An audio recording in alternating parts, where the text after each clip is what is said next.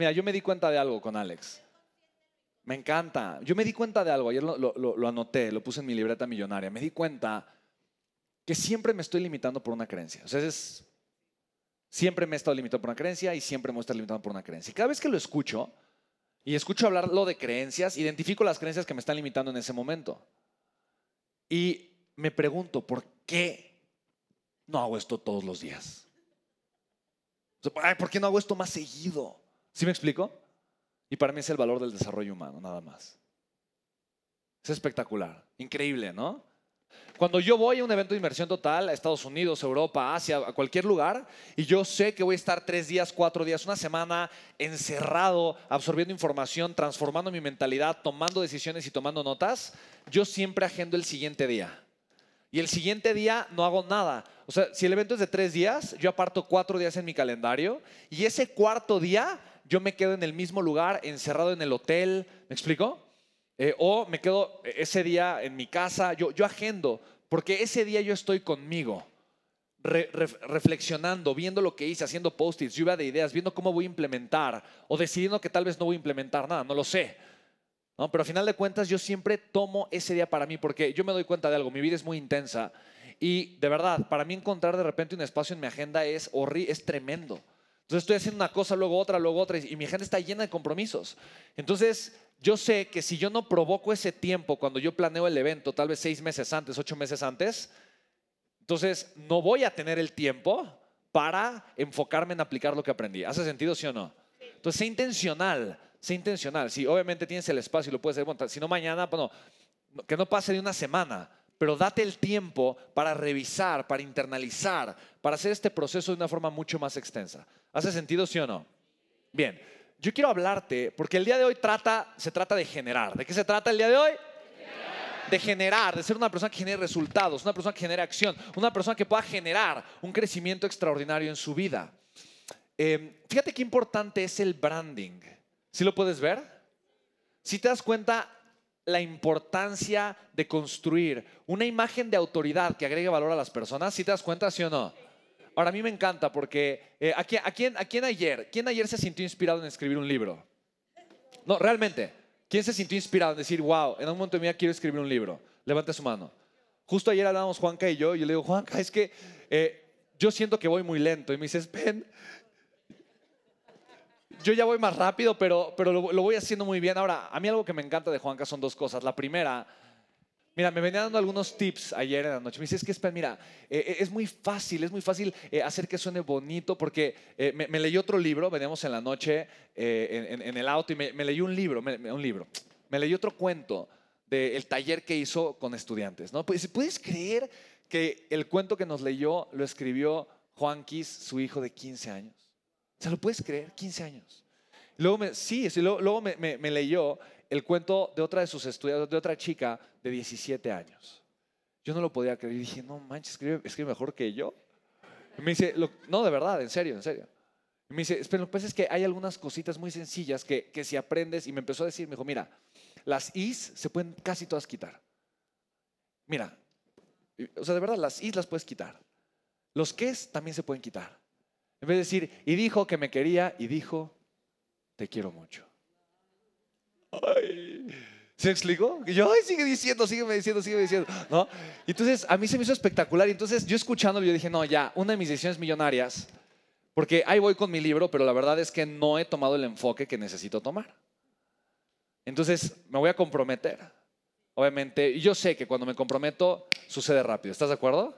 Además, es, es- un librazazazo. Entonces, yo le dije, Juan, ¿qué, puedo hacer para, para hacer? Me dijo, ay, eh, eh, mira, porque quiero aprender más. ¿A quién, le gustaría aprender más? no? Para mí esto es algo es impresionante. Porque fíjate, en mi mentalidad es eso. Si yo quiero un resultado, yo quiero optimizar el proceso, quiero maximizar el resultado y quiero hacer que las cosas pasen. ¿Estás de acuerdo conmigo, sí o no?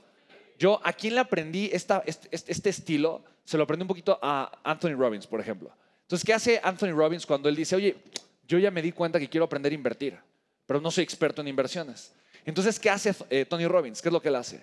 Él agarra y contrata al mejor experto en inversiones del mundo y le paga 10 millones de dólares, 5 millones de dólares. Lo contrata y pasa con él dos días, dos días. Y él dice, mira, yo sé que en dos días no me voy a ser experto, no voy a ser experto en inversiones, Pero lo que yo voy a aprender en dos días con el mejor del mundo equivale a lo que cualquier persona puede aprender en cinco años por su propia cuenta. ¿Sí me explico? Entonces, por ejemplo, solo con estas dos técnicas, ahora que yo comience o que retome la escritura de mi libro y quite las is y los ques y otras tantas que me dijo, yo voy a mejorar mi nivel de escritura como si yo, por mi propia cuenta, me hubiese tardado, ¿se me explico? Me hubiese tardado X cantidad de tiempo. Entonces yo le estaba diciendo, ay, Juan, ¿de qué, de qué, ¿qué, puedo hacer? Quiero aprender más, quiero aprender más, quiero aprender más. Entonces, mi punto es el siguiente, tienes que aprender a optimizar. ¿Hace sentido, sí o no? ¿Qué es optimizar? Optimizar significa hacer las cosas con el enfoque correcto, en el lugar correcto, en el momento correcto, con la energía correcta, con la atención correcta, para que puedas tener muchos mejores resultados en mucho menor tiempo. ¿Estamos de acuerdo, sí o no? Ahora, siempre, cuando estás iniciando algo, la optimización, pues no es buena. O sea, en pocas palabras, la primera vez que escribes un texto, la primera vez que haces un, video, la primera vez que haces algo, pues no está optimizado. ¿Estás de acuerdo conmigo, sí o no? La optimización es simplemente cómo puede esto mejorar. Esa es la pregunta. ¿Estamos de acuerdo? Ahora, para mejorar algo yo necesito una estrategia. Entonces, la optimización siempre qué es? Siempre qué es? Mejorar mi mi qué? Mi estrategia. ¿Estamos de acuerdo? Para optimizar tengo que mejorar mi estrategia. Entonces, por ejemplo, algo que para nosotros es muy importante hacer es optimizar la estrategia de nuestros eventos de conversión. ¿Hace sentido, sí o no? Entonces, te comparto, ¿cuál fue el problema que tuvimos en las confirmaciones ahorita? El problema fue que la persona que se involucró en el envío de correos electrónicos para hacer las confirmaciones no es la persona que normalmente lo hace. ¿Me explico? no es la persona que normalmente se encarga de las confirmaciones. ¿Hace sentido, sí o no?